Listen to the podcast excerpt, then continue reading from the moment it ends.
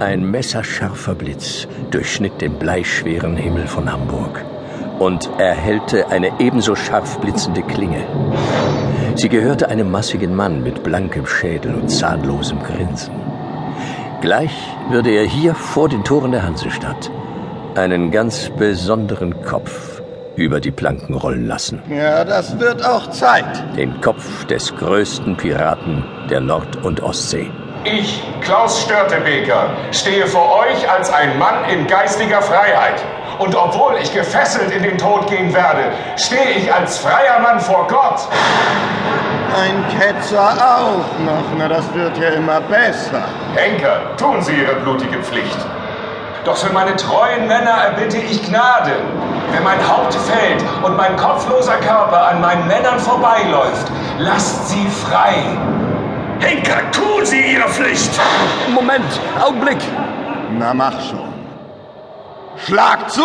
halt, stopp! Ja. Hier ist sein Kopf. Der Triumph ist mein. Nein, mein, Ja, aber was? keine Bewegung. Doch in diesem Augenblick erhob sich der Geköpfte. Was zum Teufel geht da vor? Wieso erhebt er sich und schreitet weiter voran?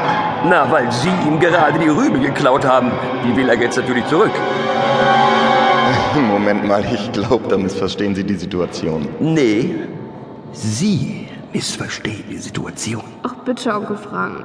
Her mit dem Schädel! Hier ist er. Geht doch. Und wie Sie sehen, ist das kein echter Schädel. W- Wie? Kein echter. Oh Gott. Der Kopf ist aus Kunststoff, aus Silikon. Und wie Sie sehen, auch eine Perücke haben wir noch draufgesetzt. A- Aber Wir befinden uns nämlich im Hamburg Dungeon. Und diese ganze Situation haben wir gerade eben nur nachgespielt. nachgespielt? Das hier ist eine Horrorshow. Eine Show? Na, da Show her. Und äh, w- w- wer sind Sie? Ich bin Christopher Flieter, Schauspieler im Hamburg Dungeon. Mensch, Herr Flieter, das, äh, d- d- das war jetzt aber... Mega peinlich. Kein Problem. Wie war noch Ihr Name? Äh, Faust. Frank Faust.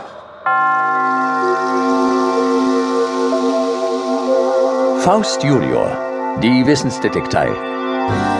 Fall 4. Störtebekers Totenkopf. Von Ralf Erdenberger und Sven Preger.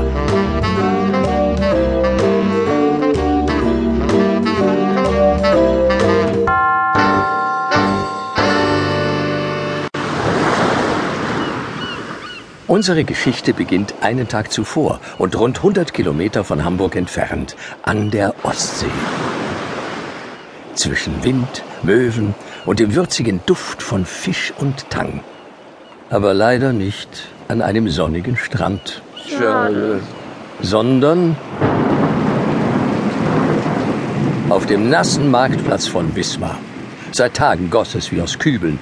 Und deshalb suchten zwei Gestalten schon am Vormittag Zuflucht im Tourismusbüro. Hallo, Herr Kübel. Stübel. Hi Kai. Hallo Luna. Hallo Herr Faust. Wie sind die Ferien? Es geht. Es geht. Wieso habt ihr nichts zu tun hier in Wismar? Ist doch viel los. Sind Sommerferien. Aber total verregnet. naja, in Wismar kann man mehr machen, als nur am Strand liegen. Luna, Mensch, lass den Kopf nicht hängen. Doch Luna ließ den Kopf hängen. So hatte sie sich den lang versprochenen Urlaub mit ihrem Onkel wirklich nicht vorgestellt. Der Privatdetektiv brauchte dringend Erholung von seinem letzten Reinfall in Rumänien. Bitte. Zum Glück war Wismar preiswert.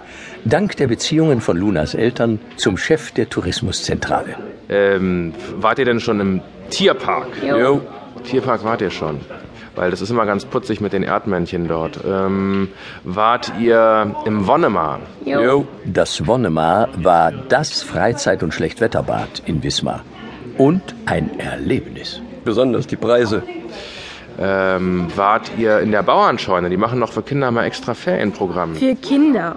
Ja, stimmt. Luna, du bist elf. Ich bin 13, hallo? Zwölf, drei Viertel, ja? Ja, stimmt, das ist auch nicht so toll. Kai, Mädchen in meinem Alter brauchen ein bisschen mehr Abenteuer. Hör mal, Luna, also Und mein Onkel auch. Der liebt geheimnisvolle Geschichten. naja, Ja, dann schade, dass unser Museum das Schabbelhaus gerade geschlossen hat, weil darin wird ganz nett die Geschichte vom Störtebeker erzählt. gestörten Bäcker? Kein gestörter Bäcker, Herr Faust. Störtebeker, der Pirat der Ostsee. Pirat?